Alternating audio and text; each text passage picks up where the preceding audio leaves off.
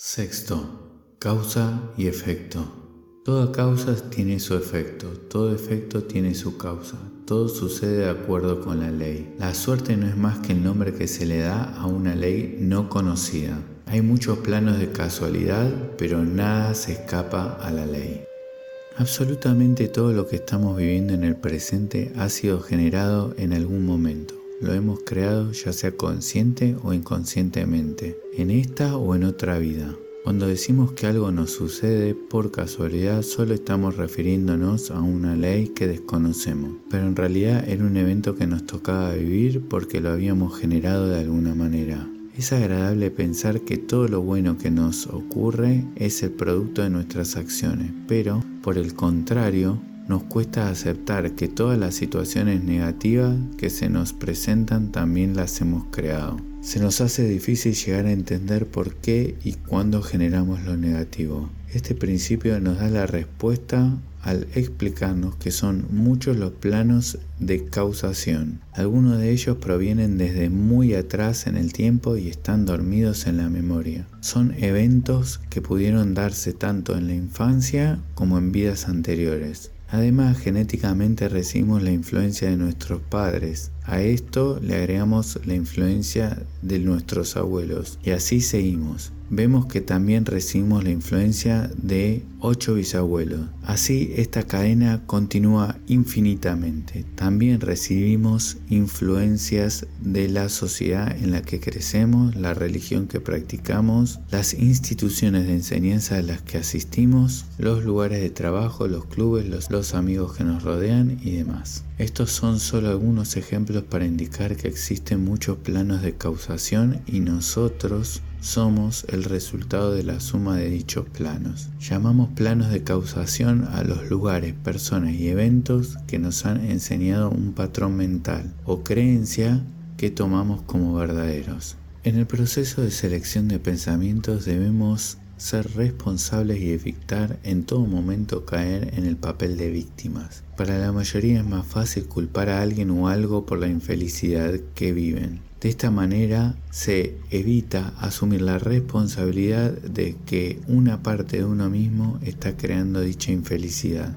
y por lo tanto se deja de lado la posibilidad de cambiar y crecer. Hay personas que culpan al gobierno, la situación económica, su pareja, su familia, sus hijos, jefes y demás. Y algunos llegan a culpar al clima, la humedad, el calor, el frío por su insatisfacción. Tal como aprendimos al estudiar el principio de correspondencia, debemos recordar que todo lo que ocurre por fuera se está reflejando en nuestro estado interno. Debemos recordar que todo lo que ocurre por fuera está reflejando nuestro estado interno. Cuando algo externo nos produce insatisfacción o dolor, eso solo nos está recordando que tenemos una herida que sanar. De otra manera, no nos alteraríamos. Las aparentes injusticias que vemos en la vida diaria encuentran su fundamento en este principio. A lo largo de numerosas vidas anteriores hemos ido generando causas que determinan nuestra situación presente. Hay personas que han hecho mucho bien en el pasado y ahora les toca vivir su recompensa. A estas personas las percibimos como afortunadas. Por otra parte, hay otros que han cometido muchos errores, han quebrado ciertas leyes universales y ahora se encuentran atrapados en problemas y dificultades. Por eso es que nace gente pobre, enferma o con mala suerte, mientras otros nacen saludables en un hogar confortable y con buenas oportunidades. Sin importar, sin embargo, cuál sea la apariencia o situación que nos toca vivir, todos venimos al planeta con una única función, de sanarnos a nosotros mismos. Por tal motivo, los problemas desaparecen cuando terminamos de aprender nuestra lección. Así vemos que todo lo malo que vivimos no es más que una oportunidad de abrir nuestra conciencia a un conocimiento nuevo. Se llama karma a la deuda que tenemos con nuestro destino y dharma a la recompensa que recibimos por nuestras buenas obras del pasado. Por ejemplo, una persona puede estar atravesando una crisis y en el momento menos esperado aparece alguien que la ayuda desinteresadamente. Ese alguien quizás sea una persona a la cual hemos beneficiado antes. Todo el bien que hacemos a los demás vuelve en algún momento a nosotros multiplicado. Ocurre lo mismo con lo malo. Si alguna vez hemos perjudicado a alguien, tarde o temprano alguien nos va a perjudicar. Esto es lo que en la Biblia se explica como la ley del talión, que dice textualmente, ojo por ojo, diente por diente.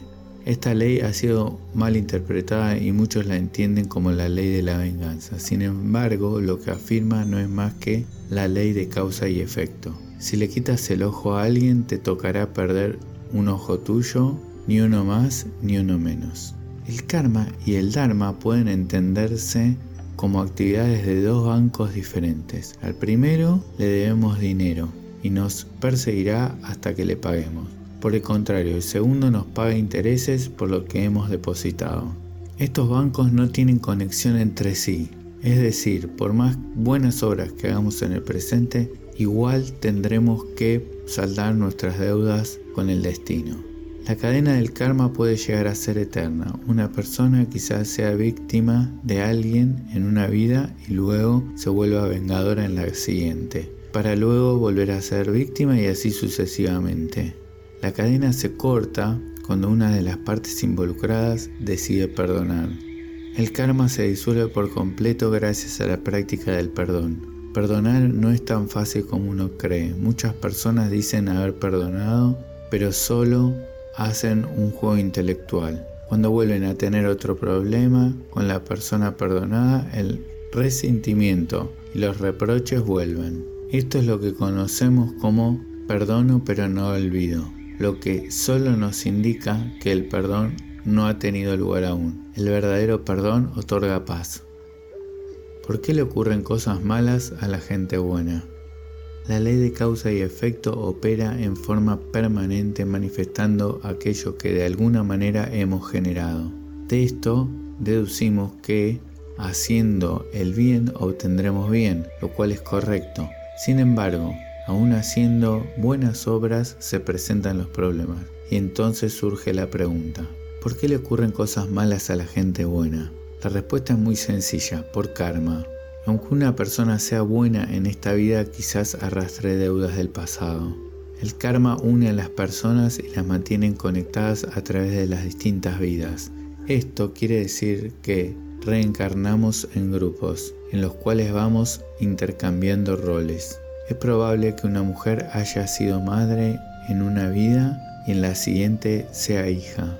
Por esto es que algunos hijos tienen una actitud muy autoritaria hacia sus padres, como si los roles estuvieran cambiados. En realidad, esto ocurre cuando el recuerdo de la vida anterior aún está vigente en el cuerpo emocional.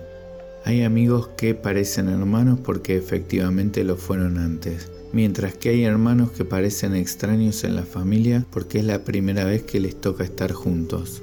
También hay parientes que parecen ser rivales o enemigos. Cuando esto ocurre, el universo nos lleva a nacer bajo la misma sangre como un intento de conciliar sus almas. No solamente intercambiamos roles cuando reencarnamos, sino también cambiamos de sexo. Además, nacemos dos o tres veces bajo el mismo signo astrológico. De esta manera, nuestra alma recoge la experiencia completa.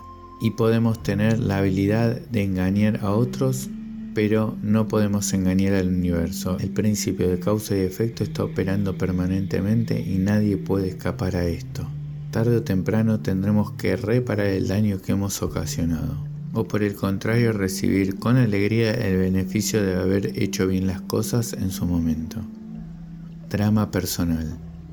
Según el principio de causa y efecto, todo lo que vivimos es el resultado de nuestros propios actos. Contamos con un poder creador y a veces, debido al mal uso del mismo, creamos situaciones difíciles o dolorosas. Creamos de esta manera nuestro drama personal. Según metafísica, el drama de toda persona se reduce a la idea de la separación de su fuente.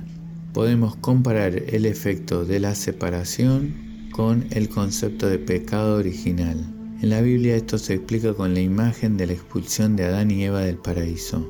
La sensación de separación o desconexión de nuestra verdadera fuente es la que genera todos los miedos, las angustias y los problemas mayores. Un ejemplo de esto es la soledad. La soledad no se resuelve teniendo a una persona al lado nuestro.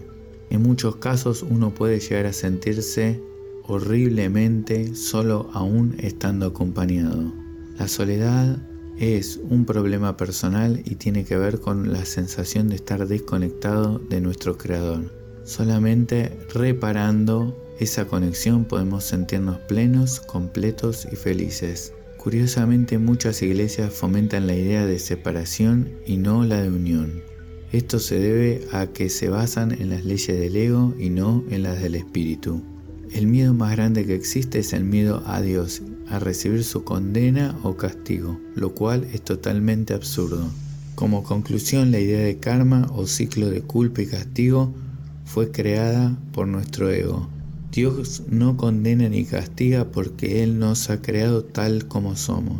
Él sabe que estamos viviendo como en un gran sueño del cual tenemos que despertar. No hay culpas ni culpables.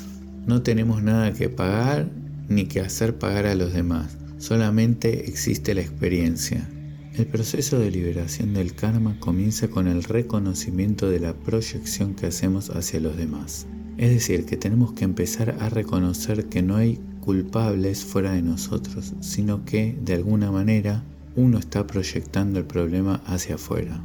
Luego debemos reconocer que tampoco nosotros somos culpables, sino que solamente hemos cometido algunos errores. Finalmente debemos reparar estos errores corrigiendo nuestra percepción de la vida.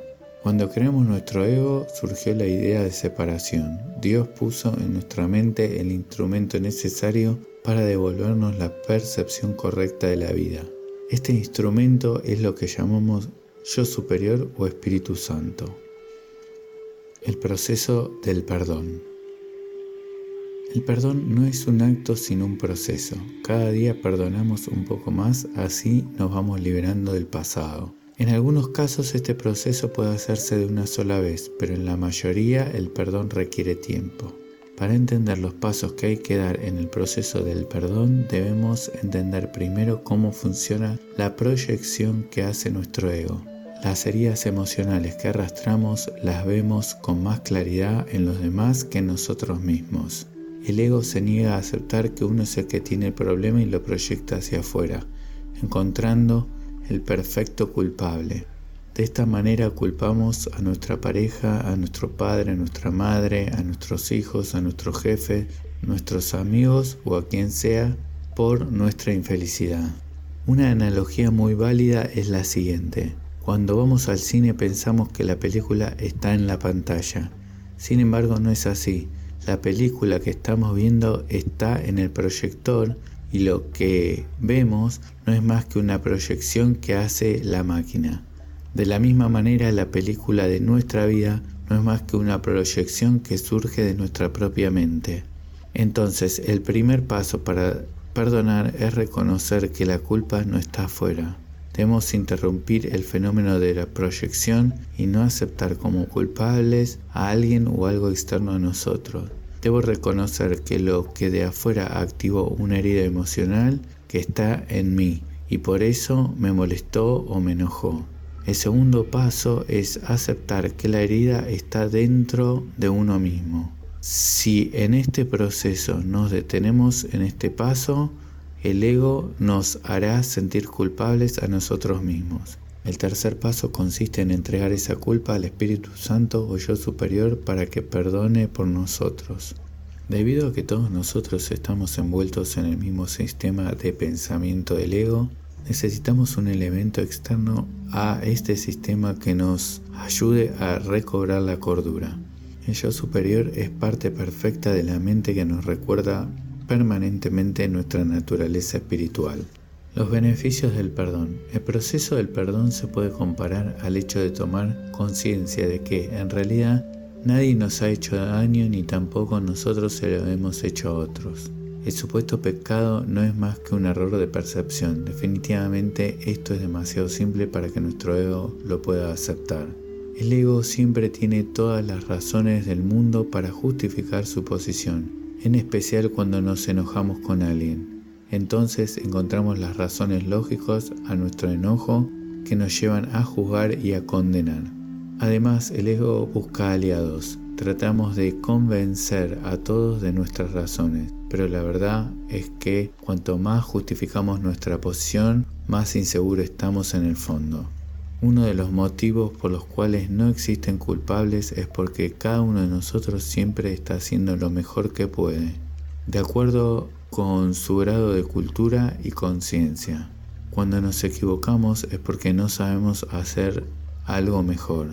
Si retrocederíamos en el tiempo hasta el momento justo que cometiéramos un gran error 10 años atrás, volveríamos a hacer lo mismo, porque ese era nuestro estado de conciencia. Siempre hacemos lo que creemos que es mejor en cada momento, aunque estemos totalmente equivocados.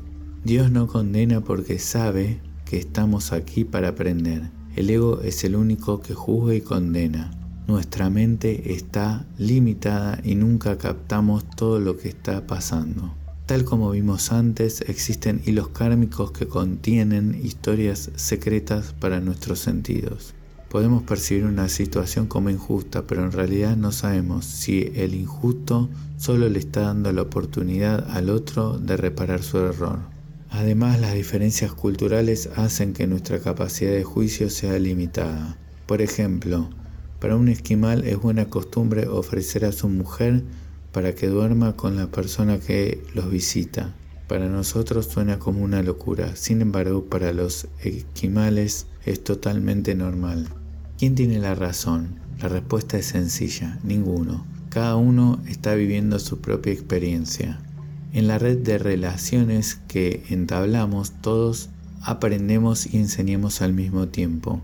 Aunque no seamos conscientes de eso, las personas que nos rodean aprenden algo de nosotros y viceversa, aun cuando la relación sea superficial o de poco tiempo. De las grandes crisis aprendemos lecciones mayores, pero haciendo uso de nuestra facultad de elegir. Hay que pedirle al universo que nos enseñe de buena manera, básicamente porque no es lo ideal aprender a través del dolor. La mayoría de las personas prenden de ese modo para luego quedar cargadas de resentimiento o frustraciones.